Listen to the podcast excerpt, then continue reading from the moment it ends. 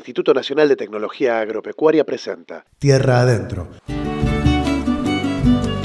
Un espacio para encontrarnos y compartir las últimas novedades en investigación, extensión agropecuaria, proyectos y la actividad de INTA en la región. Desde Mestiza para INTA Radio y todas las emisoras que se suman a nuestra red. Encontré la libertad tierra adentro, en los surcos de sangre de un gran país, en la vida ardiente que llega al fin, en las miradas que se escapan de lo cierto. Encontré tu corazón tierra adentro, en los cuentos de la noche la esperanza, en los cerros y Hola, ¿cómo les va? Octavo programa de Tierra Adentro. Eh, la emisión que realizamos desde el Instituto Nacional de Tecnología Agropecuaria que te acerca a las novedades en investigación y toda la ciencia relacionada con el agro. Desde el aire de Mestiza, el INTA te cuenta el trabajo que realiza en toda la región.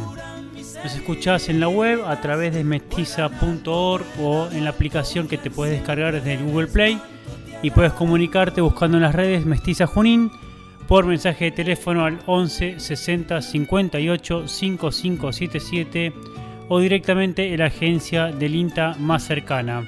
Acordate que los lunes estás en Pergamino nos escuchás por Radio La Posta de nuestra vecina ciudad. En el programa de hoy vamos a dedicarle un buen tramo a nuestra oficina eh, de INTA en Bedia y el trabajo que está realizando en Arem y en Arenales. También nos fuimos a Morse a compartir una recorrida por el establecimiento San José que cuenta con 700 hectáreas de plantación de árboles en el que además funciona un sistema silvopastoril. Finalmente estarás al tanto que en distintos puntos comenzó la campaña Otoño de Pro Huerta. El INTA Roja nos da algunos consejos antes de la jornada de lanzamiento que será el próximo miércoles. Mi nombre es César Baldoni y junto con el equipo de trabajo de todo el territorio de las agencias del INTA y el apoyo técnico de Radio Mestiza, arrancamos Transitamos Tierra Adentro. Tierra adentro se curan mis heridas. Vuelan alto, vuelan alto, huyen siempre del espanto.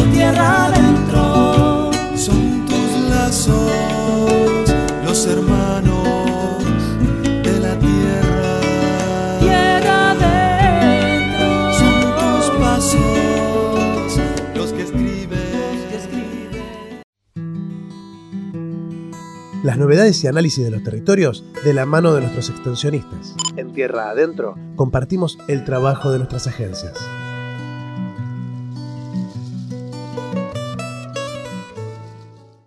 En el programa anterior promocionábamos la jornada forrajera en Junín, que colmó la sede de la sociedad rural de nuestra ciudad. En esos días, en Bedia, la oficina abordó también una cuestión que cada vez es más requerida por los territorios y tiene que ver con el manejo de pasturas en establecimientos mixtos. Tiene que ver también con la actualización del proceso de ciclo completo destinado para la producción bovina. Alejandro Signorelli es el ingeniero que trabaja en la región y nos brinda detalles sobre las demandas que hay justamente en este territorio.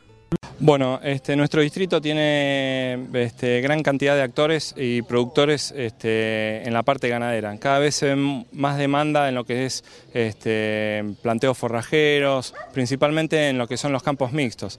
¿no? Eh, En este sentido también vemos un incremento en la ganadería en el territorio, por lo que la demanda de información y de capacitación es constante. Aparte no es un tema que esté muy desarrollado en el territorio.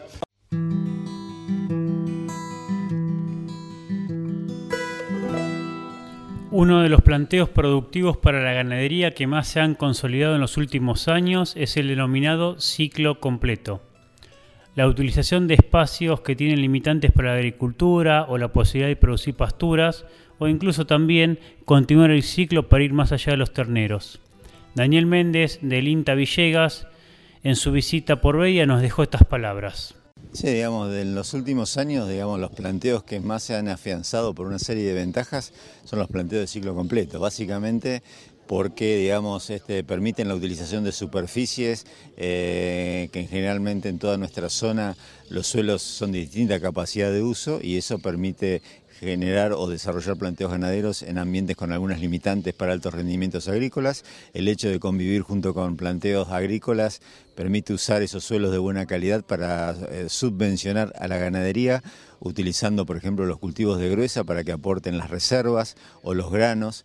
Entonces de esta manera, digamos, lo que se buscan son planteos que sean complementarios.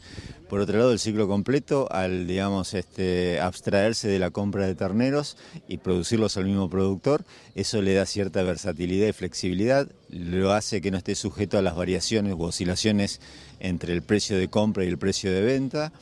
Este, permite diversificar la producción porque digamos el productor podría seguir vendiendo terneros en el caso de que provenga de un ciclo, de un planteo de cría, pero además de ese ternero puede vender otras categorías, categorías de recría o de invernada, lo cual también le da este, mayores posibilidades de venta durante todo el año. Así que un poco la idea es eh, reforzar el mensaje que se dio en Junín en la charla del IPCBA de los otros años, este, mostrando algunos datos de cómo poder hacer para ese cómo poder hacer que ese ciclo completo sea realmente eficiente. Sí, nosotros lo dividimos en las famosas cuatro patas, que es el manejo de la base forrajera, forrajera, el manejo de la vaca y la anticipación del destete, este, la, la etapa de recría y la etapa del corral de terminación. Cada una de esas etapas tiene su, cuello de botella. En cuanto a la base forrajera, tenemos que conocer los ambientes y tratar de producir la máxima producción de pasto. Es decir, en estos planteos ciclo eficiente, por más que haya unos corrales de terminación, casi el 90% de lo que consume todo el ciclo proviene del forraje. Entonces, todo lo que hagamos en inversión para producir más pasto va a redundar en un beneficio técnico y económico. La otra es la anticipación del destete, si nosotros le podemos sacar el ternero en un momento donde la vaca tiene máximos requerimientos, lo que hacemos es bajarle el consumo de materia seca, de 12 13 kilos a 9. Ese pasto que la vaca deje de comer es lo que nos permite o para hacer más agricultura o para poder soportar esos terneros y de esa manera, digamos, tener una categorías de, bajo consumo y este, nos permitiría aumentar relativamente la carga. La otra etapa es la recría.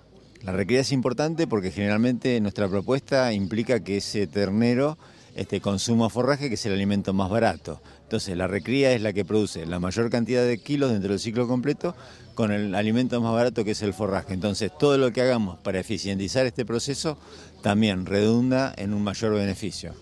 Y por último el corral de terminación. Si hicimos bien los tres pasos anteriores, ese corral de terminación que es necesario pero que insume este, alimentos caros, quedaría circunscripto a no más de 90 a 100 días. Y de esa manera se logra eh, sacar un novillo de acuerdo a las exigencias del mercado en cuanto a grado de uniformidad y terminación. La innovación es un motor para el desarrollo nacional. Generar conocimientos y tecnologías para el sector productivo es nuestra misión.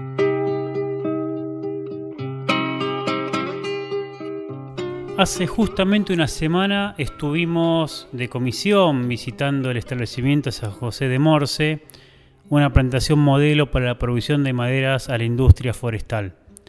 En su planteo de 800 hectáreas en la localidad juinense, que se junta con las 700 en Leandro en Alem y otras tantas en el delta del Paraná, se dan cuenta de las distintas variantes productivas que pueden llevarse a nuestro territorio. El grupo CREA de Ascensión se acercó al INTA para explorar otras formas productivas y luego de la visita a Morse nos compartían estas experiencias.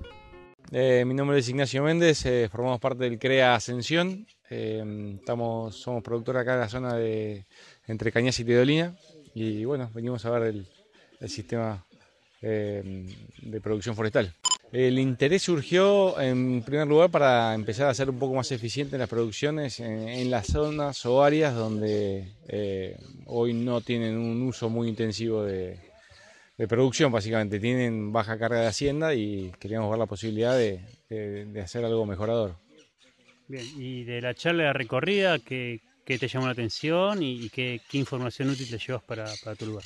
Primero que hay un mundo nuevo a la vuelta de la esquina, diferente a lo que conocemos eh, en todos ah, los lugares a donde andamos nosotros.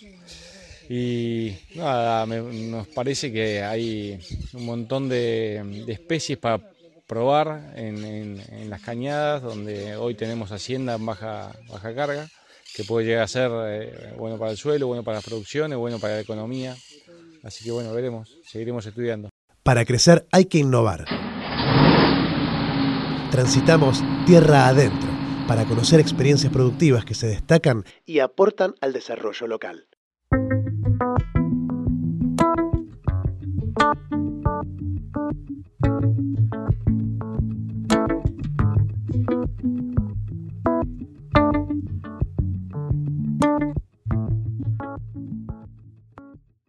Bueno, estamos en Morse, vinimos con tierra adentro al establecimiento San José, 800 hectáreas de la familia Uriona Buena. Tuvimos en el marco una reunión con productores del grupo CREA eh, que se han contactado con la agencia Evedia y la idea de este momento, en el programa de esta charla, es conocer un poco el planteo productivo, lo que está pasando en el sector, los desafíos y también ver las demandas que están surgiendo los productores. Escuchamos recién a Ignacio, un productor que, nos contaba las ideas que se llevaban para su establecimiento. Carlos, te damos la bienvenida acá al programa del INTA. ¿Y qué es el establecimiento San José? ¿Cómo nace? Y junto con Daniel Sama, que es eh, quien asesora, quien trabaja toda la, explotación, ¿de qué se trata no? Eh, esta producción forestal en Morse, en Bedia y también en el Delta de Paraná. Bueno, buenos días, eh, buenos días a la audiencia.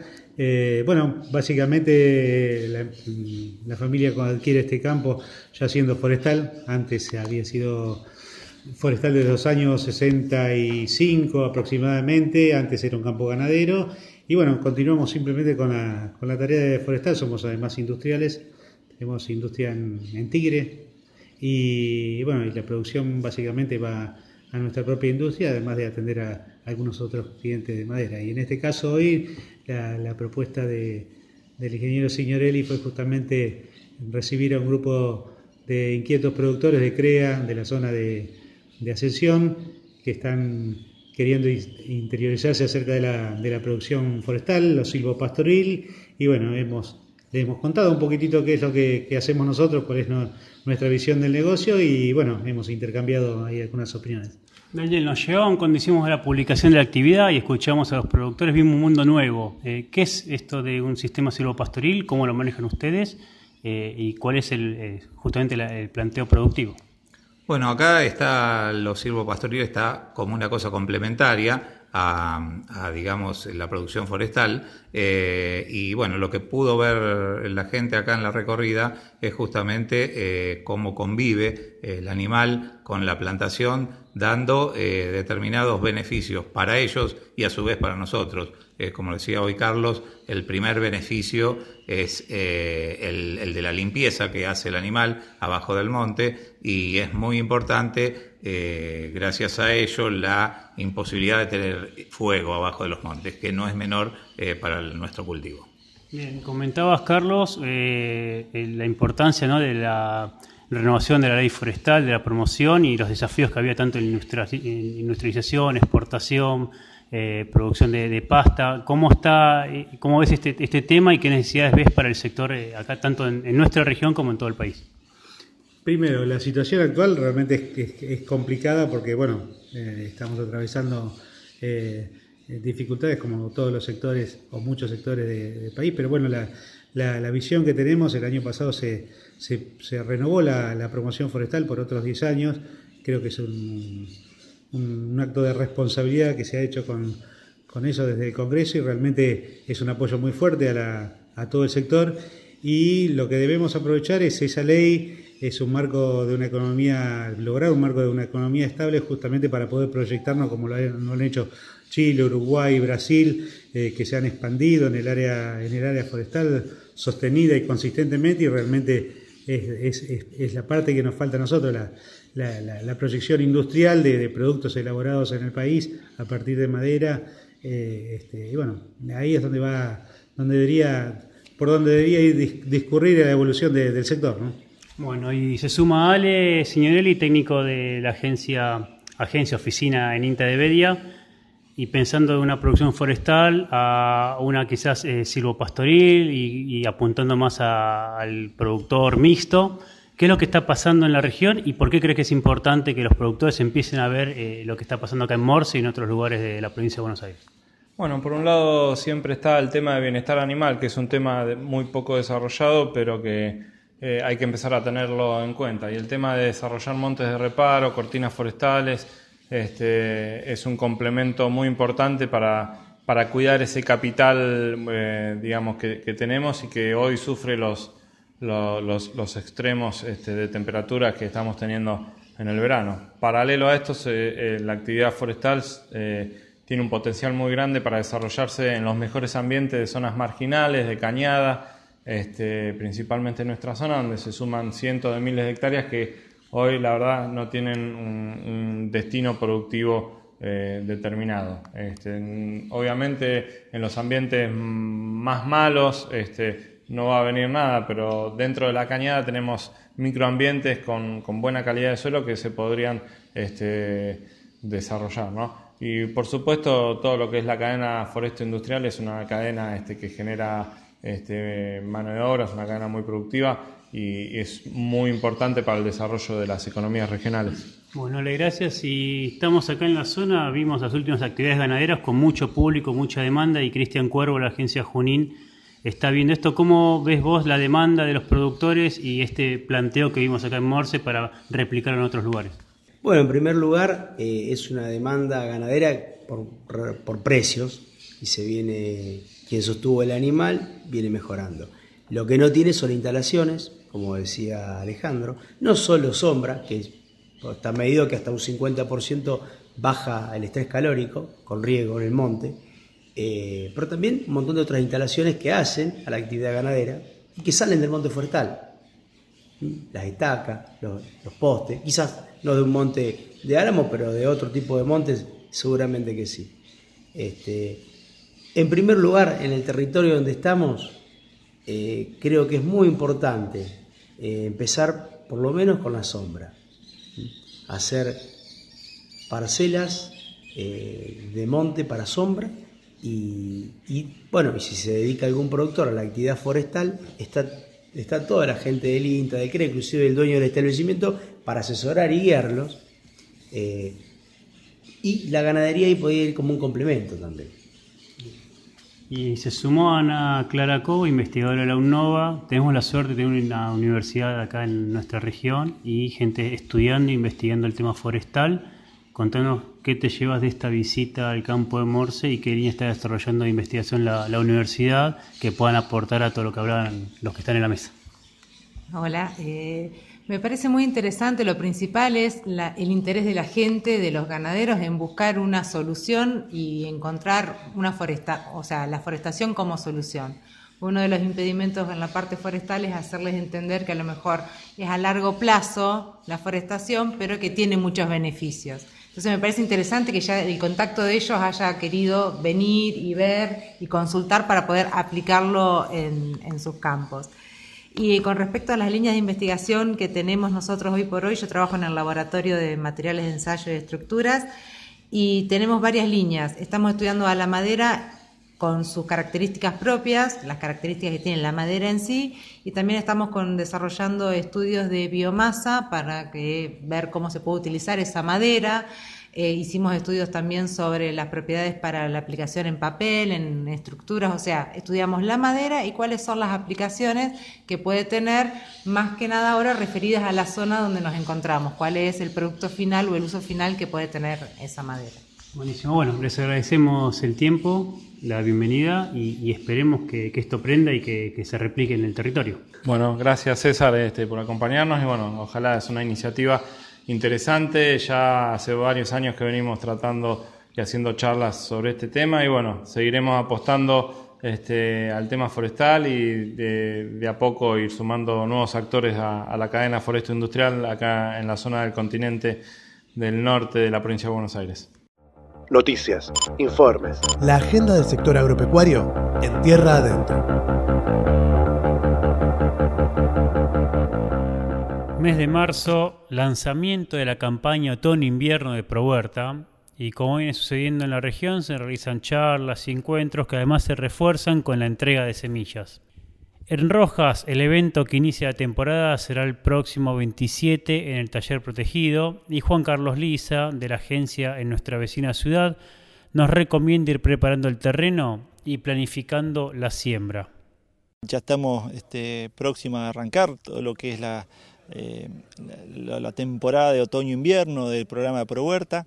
En, en, Rojas bueno, tenemos la particularidad de que en general este, la gran mayoría de las demandas son a nivel familiar, es decir, como decías vos, una producción de traspatios de, escala muy reducida, que tiene que ver con, generar alimentos para el consumo familiar. Eh, esa es en general un poco la, situación que, se nos vienen demandando, donde eh, se observa una fuerte demanda eh, de, familias que quieren estar, este, están necesitando la semilla, este, por varias razones. En primer lugar, por la calidad que tienen las, nuestras semillas del programa Pro Huerta. Eh, y segundo, a veces no, siempre hay una oferta importante de, privados que, puedan estar teniendo estas semillas para, la siembra. Así que este, por ese lado ya prácticamente en, muy poco tiempo, a mediados de marzo, vamos a estar ya haciendo las primeras charlas, las primeras jornadas, las primeras entregas de, de semilla, que lo hacemos generalmente en algunos lugares ya muy tradicionales, eh, en, lo hacemos, eh, por lo general hacemos el lanzamiento en Rojas eh, y, luego vamos este, visitando los distintos parajes, pueblos rurales que tenemos dentro del partido y, posteriormente, bueno, en los distintos lugares que, siempre estamos, en la misma agencia, y tenemos, como siempre, em, colaboradores eh, que nos están ayudando eh, en no solamente hacer la entrega, sino también en difundir, en, estar acompañando este, este proceso de, producción. Eh, acompañando, muchas veces detectando y eh, atrayéndonos algunas necesidades que, o problemáticas que están teniendo los huerteros. En este caso nosotros los llamamos promotores, que, siempre nos dan una buena mano, que son gente desinteresada y que, bueno, tienen un poco este, la solidaridad a mano y a flor de piel. Sí, este, ya este es un momento oportuno este, para que las familias este, vaya, vayan planificando lo, que eh, por lo menos el espacio que va a tener disponible para la nueva este, siembra. Eh, ese es un elemento importante. Eh, ir ya por ahí en algunos casos desmalezando, si se le ha este, crecido algún este, tipo de yuyos en, algunas zonas. es un momento también de ir este, almacenando esta limpieza de, de malezas que muchas veces le puede estar surgiendo en el patio o, a los vecinos, es importante por ahí que las vayan eh, acumulando, guardando, esto es muy, muy, muy importante este, que, el suelo no esté desnudo, que no esté desprotegido, en esta época del año en algunos casos que los cultivos ya están todavía, este, algunos frutos este, están dando, pero seguir teniendo la muy buena cobertura del suelo es muy importante porque eh, a veces el, riego sistemático que, se está teniendo, mm, este, más las temperaturas elevadas, esto hace que el suelo este, sufra mucho y que la, vida desde del mismo este, no, pueda este, estar teniendo un hábitat este, aconsejable. Entonces, en ese sentido, estar teniendo todo lo que es acumulación de pasto en, el suelo y ya ir pensando también en este, algún tipo de, este, de, tierra este, floja, suelta, como para ir haciendo algún tipo de almácigos y sobre todo plantinos. Nosotros estamos siempre recomendando eh, estar sembrando en plantines, en almácigos, en, en cajones Mm, para que de esa manera este, uno asegurarse de que la siembra que uno está realizando este, emerja la, mayor cantidad posible. De esa manera nos aseguramos que con menor cantidad de semillas podamos tener mayor, mayores plantas nacidas y que esas plantas nacidas tengan un buen vigor y que al momento luego de, trasplantarla, de, ubicarla ya en el lugar, lugar correcto de la huerta, este, la podamos estar este, diseminando, distribuyendo eh, de, la mejor manera. Así que en ese sentido, sí, este, ahí estamos como siempre recomendando también de ir juntando ya los, este, algunas macetitas, envases, reciclar cajones, este, baldes, como para ir ya pensando en, en la siembra de almácigos. Tierra Adentro, una producción del INTA en colaboración con Mestiza. Cultura y comunicación comunitaria. Agua,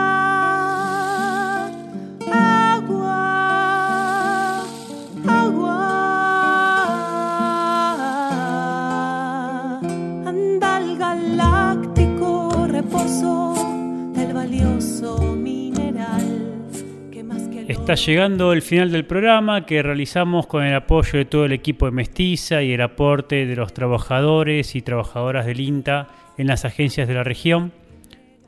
Buscamos para este cierre en el Banco de Música Independiente, nos encontramos con el grupo De Cerca y el candombe de las hormigas coloradas, aliadas en nuestras huertas, que nos indica además que es el momento de escuchar un poco de música y después volver a encontrarnos la próxima semana cuando estemos transitando tierra adentro.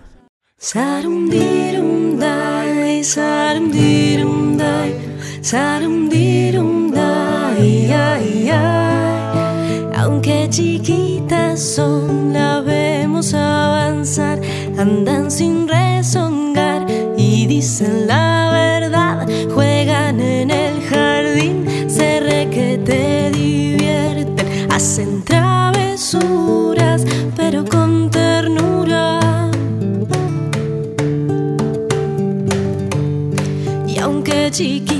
Son, ya carcajada van, no hay que subestimar, pues bien saben pensar.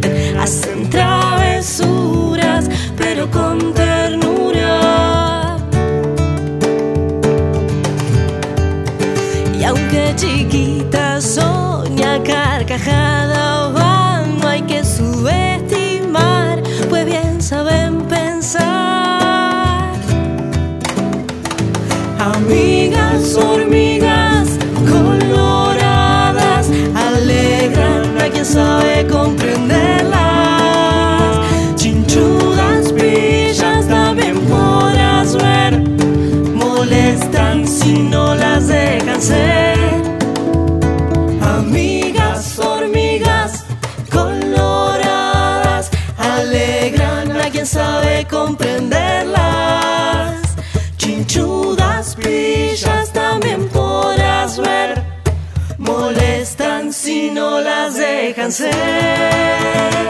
Amigas, hormigas, coloradas, alegran a quien sabe comprenderlas. Chinchudas, pillas, también podrás ver, molestan si no las dejan ser.